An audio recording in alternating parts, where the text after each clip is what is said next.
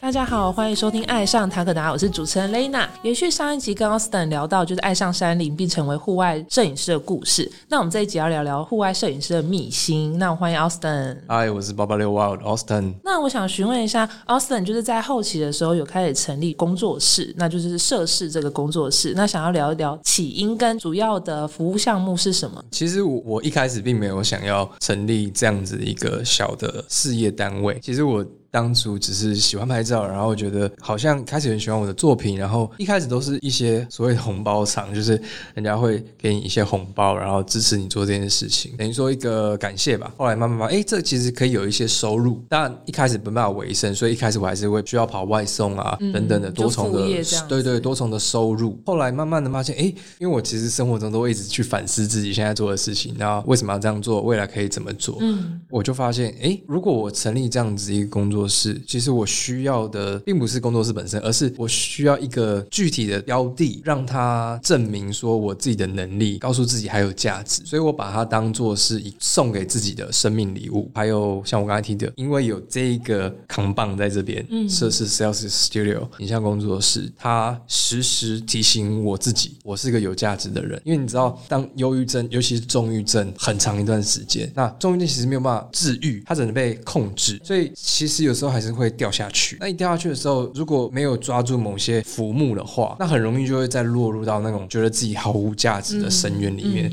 所以这也是第二个原因，我会希望有一个标的可以实时的告诉自己，哦，这是你的价值。然后你所做的事情会说话，它都转化成你喜欢的样子。对，然后这样子也会被越来越多人认同。主要是这两个原因。所以等于是目前的话，就是大家可以到你的粉砖，然后里面就会有你们的课程的一些介绍或服务项目的部分，这样子。对，其实我们设施主要在做的事情是跟户外所有相关，任何有关影像的事情都可以跟设施联系跟合作讨论。就我们欢迎各种酷点子。对，那当然最基本的就是我们一开始做的事情，爬山的随队摄影啊，户外商品的拍摄啊，尤其是对于一些中小。小型的店家，因为我们的机动性很够，我们不是一个很吨位很重的，或者是一个整个行销团队。对对对，我们很有弹性，所以这些我发现，我们对于小商家或者是一些中小型的品牌，他们需要很大的弹性跟机动性配合的时候，发现我们的频率比较能够 match 在一起，得到一个双方可以比较好的一个合作关系跟产出。对，那就是一个 win win。嗯，这是我们一个特征。然后除了户外以外，水下也是一个我们。有在经营的部分，只是比较低调。嗯，就是其实水下的人像摄影，其实我们也有伙伴，他其实也是之前的行家，也是很多年了。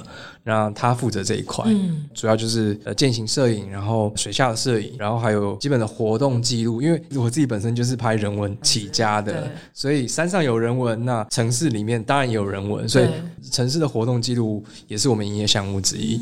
然后我们现在做的事情有一件事情，我觉得很有意义，是像我的热情所在，就是我们现在在尼泊尔有一个据点。那这个据点呢，算是一个资讯的交流站，那有点像背包客栈。但是这是我找到尼泊尔当地的一个伙伴，他经营海外进行，就尤其是台湾人的海外进行超过十五年的时间，他对当地的人脉跟资源，他都有一定的程度。所以我找到这样子的一个伙伴，我们就合作。然后因为现在解封了，很多台湾人开始想。然后去出国，因为这三年大家已经养成了知道说哦，爬山有多么的美好。探索了台湾之后，世界这么大，一定有很多朋友想要去探索更多的地方。那尼泊尔其实就是所有登山人的一个殿堂。对对对，意思有时候一生真的要去一次某一些路线。对，可是很 tricky 的是，尼泊尔的很多资讯其实这三年当中变了很多。疫情导致当地的法规跟一些步道它的规则跟潜规则，还有要缴的。一些规费啊等等这些东西，相对于台湾的登山环境来讲，复杂很多。那商业吗？呃，应该说它每一条路线会有一些不同的规定，所以去的话你要做很多的研究。那有时候网络上的资讯也不一定是正确的，因为有时候它是当时的情况。对对对，尤其这三年很少资讯了。那有了资讯，你们去查到也都是比较旧的。所以我们现在建立这个据点，就希望能够。帮助台湾有想要去探索、去半自助或是全自助的伙伴，能够有一个安全感，得到的资讯都最新的这样的聚落，然后就是设施一样可以跟我们联系。就是我是台湾人，然后当地的尼泊尔是非常资深的，对他懂台湾的人特性，所以我们会提供一个很。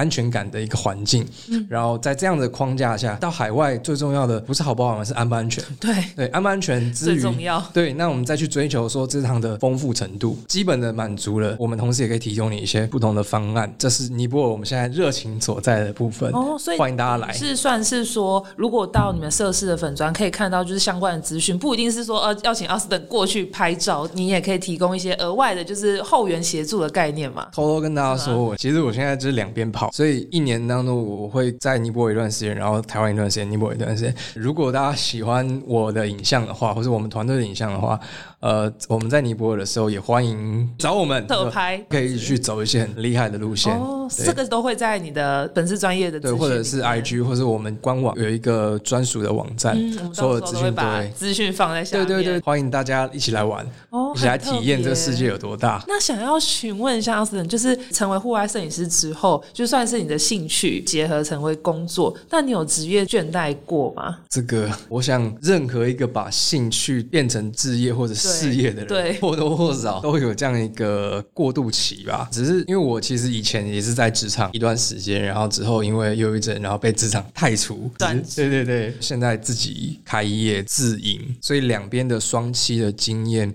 让我有一个感悟，就是都会有倦怠，只是我们现在这个圈圈的倦倦怠跟寿星就是上班族的倦怠相比，我自己认为我们是在自己有热情的所在去打拼、燃烧，比较会有动力去转化倦怠这件事情。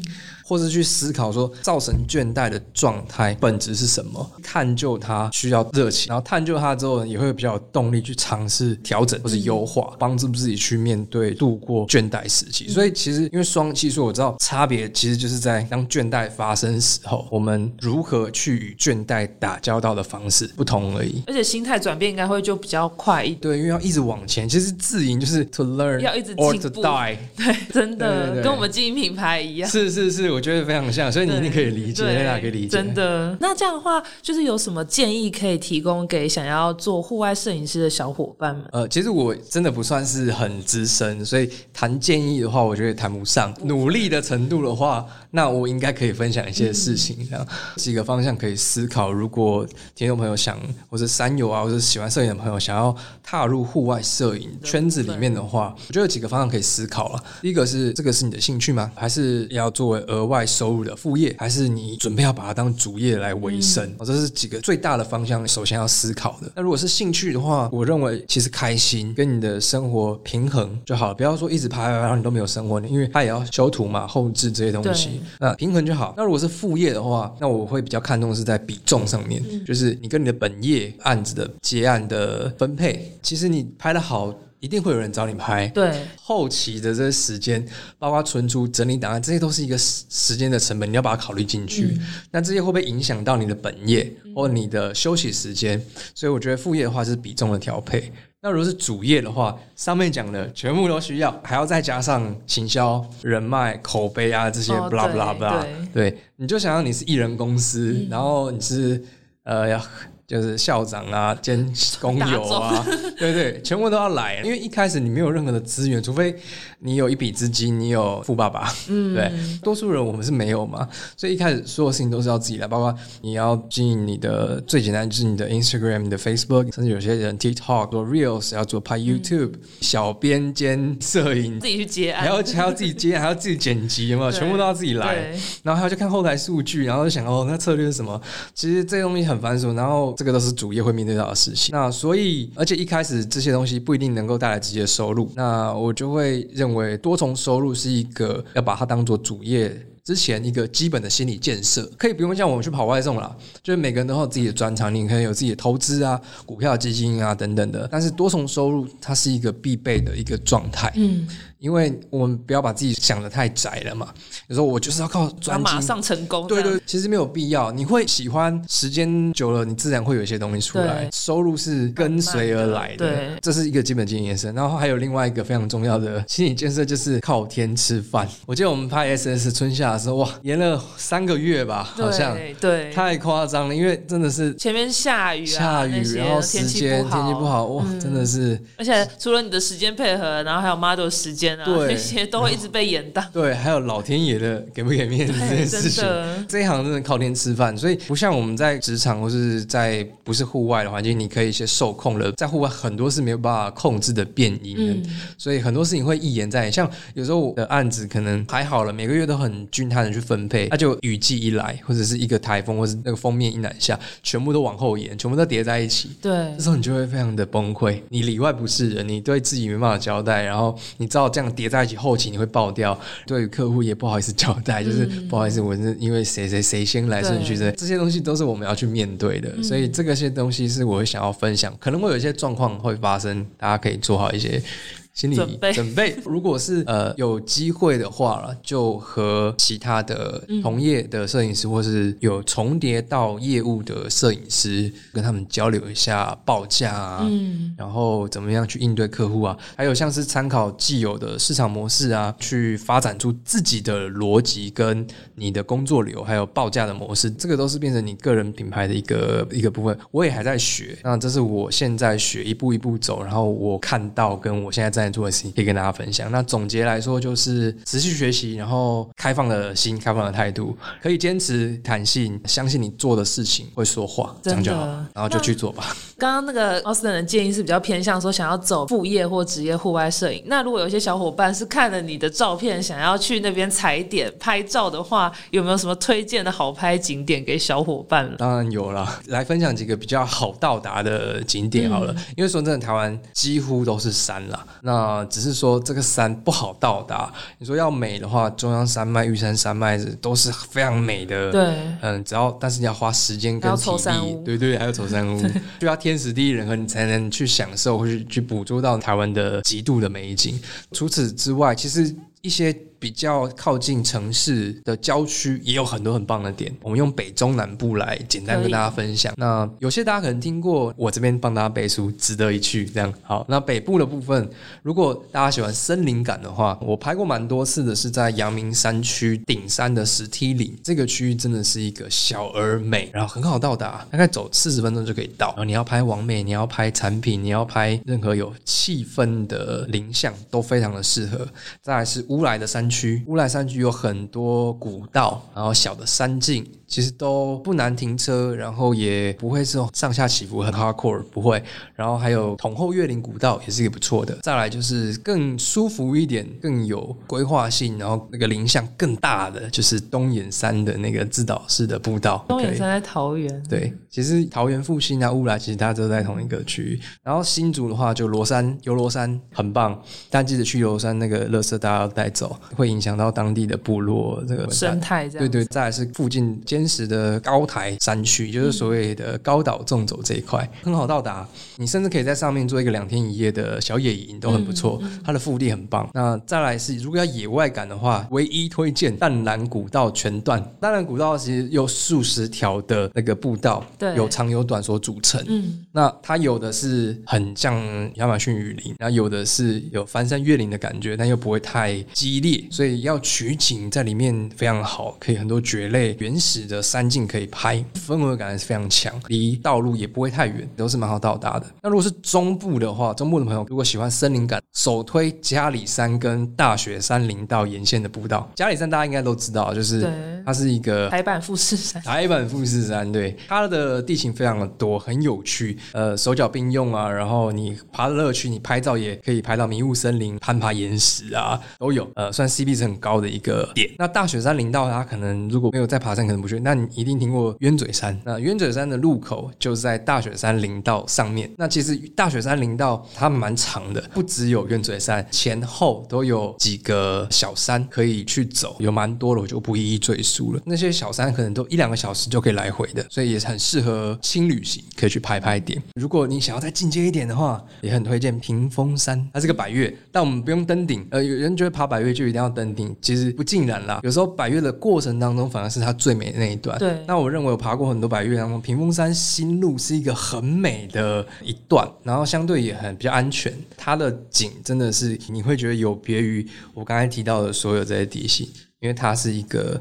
在更深山里面，但是它可以开车就可以到，你就停它的登山口附近都可以停，就走下去也不用花太久时间，可能两三个小时就可以到很棒的拍摄景点。大家可以到我的 IG 看，有一些我坐着就好像在享受森林浴，然后望向天空、望向阳光的那个那几张照片，都是在屏风山这个新路的某一段。嗯，你只要去，然后你就会知道那段就是我要拍照的。对对对，那南部的话就两个，就是双流国家森林游乐区跟藤枝国家森林游乐区，这两个福利都很广大，然后有生态，有原始的环境，又有可以轻旅游的元素在，这两个很推荐南部的朋友。好，之后的话就是 YouTube 看的小伙伴的话，可以有照片辅助，对对这样对对会比较知道说哦，真的很美。对，因为真的太多，台湾真的太多美的地方了。嗯，然后想要看就是新推荐的点的话，就是 Austin 的 IG 也会不定时地对对对，欢迎追踪，我们都会独立的放。对对，那就是成为户外摄影师这段期间，有什么比较深刻的外拍经验可以分享吗？哦，这个一定要讲的。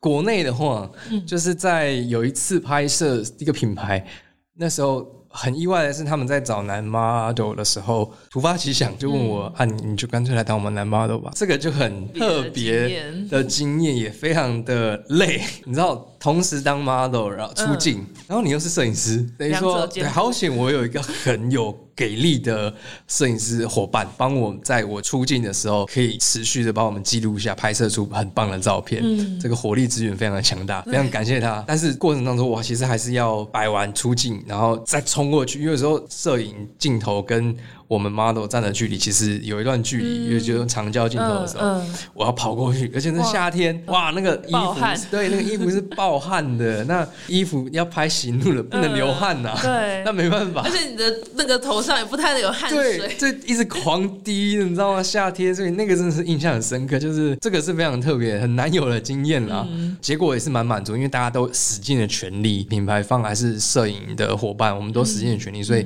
再次验证，就是天下无难事，只怕有 有心人，对不对？想要尝试，对对对。对但真的很累，有时候真的还该分工的还是专业分工。嗯好，那如果是国外的话，我今年跨年很特别，对我来讲，因为我去了尼泊尔跨年。当大家在台湾放烟火的时候，我那时候在尼泊尔的山上，不是大家那种高原，而是我这次去尼泊尔是去算是工作的性质。那我们是跟一个台湾医院的义诊团到尼泊尔去做下乡的义诊。嗯，对，那在这样的过程当中，我们去提供比较落后、很贫穷的一些乡村，他们很少有专业的医生可以提供诊疗啊诊疗，对对，合格的诊疗，嗯。所以他们其实有很多疾病是本来可以预防的，但因为没有这样的资源，所以就也会发生一些不该有的状况，就有点像我们台湾的几十年前早期的，对对对。那其实我这一趟去对我很大的影响、深刻感受就是，我们都是地球人，我们没有所谓的高或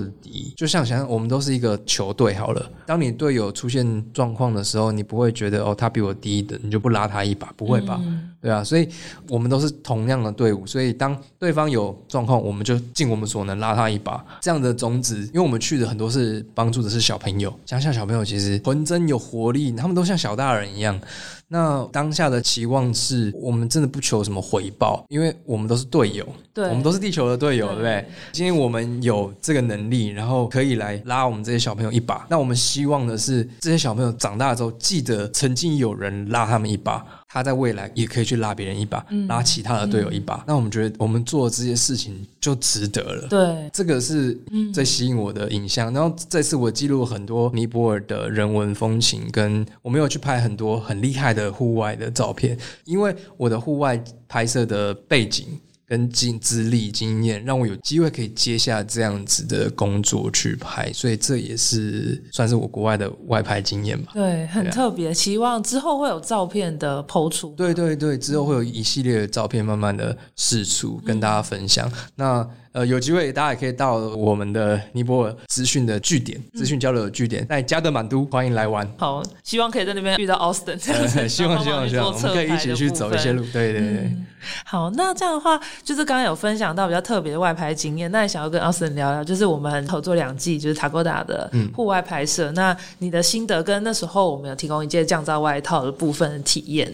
这我真的要讲，就是我们合作很多的品牌业主啊，我觉得在跟塔科达合作的过程当中，塔科达团队给我一个非常强烈的印象，不管在前期，前期非常用心。塔科拉让我觉得最感受最深，然后也非常感动的一件事情，就是塔科拉团队非常尊重摄影师的想法跟意见，这个很重要。真的，就这对我们来讲，是我们觉得非常的暖。嗯，还是我们觉得也是稀松平。常，但是其实对，有可能，有可能这是塔科拉的风格，对，但是对我们来讲是就甘心，对对对对对，有点佛系的客户这样，对，那所以我们过程中非常的这个关系，我觉得是很愉快，然后很开心的关系。